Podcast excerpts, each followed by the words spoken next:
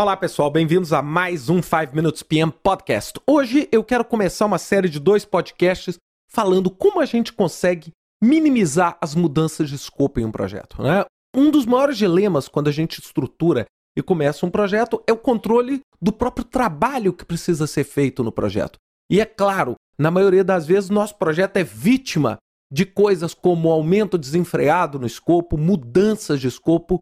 E eu queria agora compartilhar com vocês como é que a gente consegue minimizar isso? Né? Muitas vezes, a causa dessa mudança é uma causa que a gente consegue, até certo modo, controlá-la. E por que, que eu estou falando que a gente consegue controlá-la? Porque, na maior parte das vezes, a mudança e as solicitações mudanças de escopo no nosso projeto, elas são fruto de um trabalho prévio que não foi feito de acordo ou seja, é, escopo bastante genérico, você fazendo um trabalho onde você não detalhou bem, e aí, sem dúvida nenhuma, quando o trabalho parte para a fase de execução, é, as pessoas mudam de ideia, as pessoas não têm clareza muito do que é, por exemplo, desenvolver um código que seja confiável. O que é ser confiável? Confiável é falhar um em 100 vezes ou é falhar um em um milhão de vezes?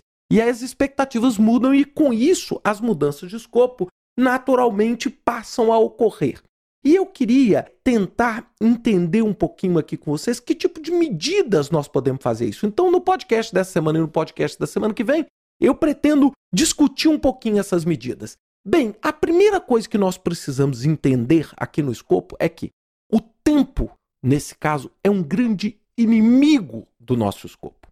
É? Ele é um grande inimigo. Por quê? Porque quando nós planejamos um projeto para ser realizado nos próximos 15 dias, a chance de nós termos diferentes percepções, diferentes interlocutores ou mudanças no ambiente é muito menor do que eu ter um projeto que vai se estender por 8, por 9, por 10 anos, onde muito provavelmente no meio do caminho os meus interlocutores no processo de comunicação vão ser diferentes, as condições ambientais vão ser diferentes. Né? Eu, eu brinco, tente fazer uma previsão de moeda nos próximos 15 dias. Então imaginem a cotação do dólar americano frente ao euro na próxima semana. Agora imaginem tentar fazer essa mesma projeção para 2017, ou seja, para daqui a cinco anos. Então isso realmente é, torna-se é, muito mais desafiador e com muito mais risco de você estar tá fazendo uma estimativa errada.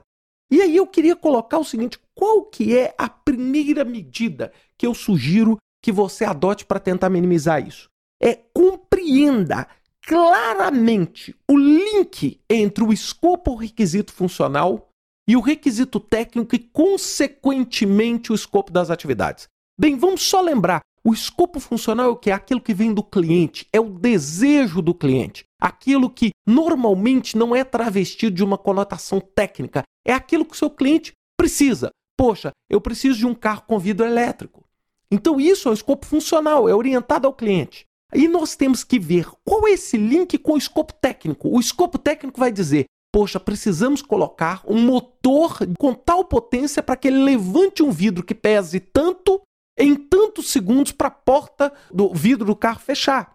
Então, esse é o escopo técnico. O escopo técnico não é orientado ao cliente, é orientado à equipe de projeto, enquanto o escopo funcional é orientado ao cliente, é não técnico, é percebido pelo cliente. Se a gente não entende esse link, nós vamos estar entregando algo com o escopo técnico correto, mas que não atende ao escopo funcional.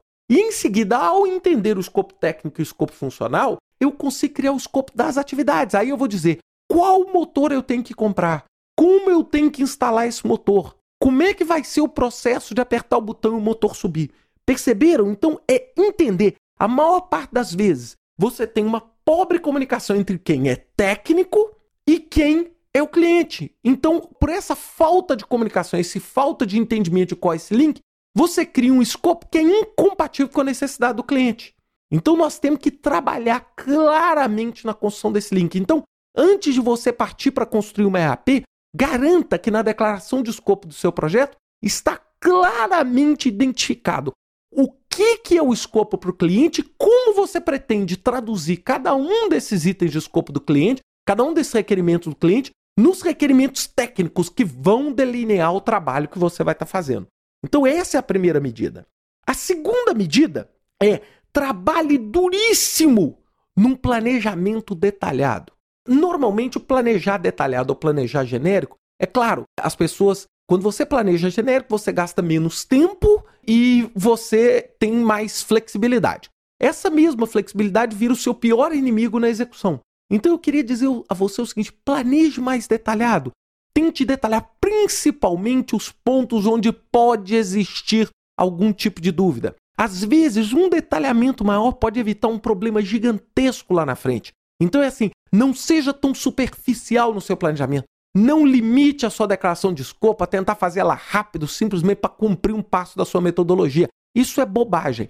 Tente construir uma declaração de escopo que seja realista, factível e estruturada para o seu projeto, mesmo que para isso você, ao invés de gastar uma página, gaste 100 páginas. Mas você deixa claro para a pessoa a cada item que você pretende entregar e como você pretende endereçar. Com isso, sua EAP vai ser muito mais clara e você vai ter muito menos variabilidade. Então, essa semana eu queria discutir esses dois com você, entender o link e falar do planejamento detalhado. Semana que vem eu quero discutir com você as outras três medidas que eu queria sugerir para vocês, que são, claro, a formalização, o faseamento do projeto e o planejamento em ondas sucessivas. Mas isso vai ser um assunto para a próxima semana em outro 5 Minutes PM Podcast. Até lá, pessoal.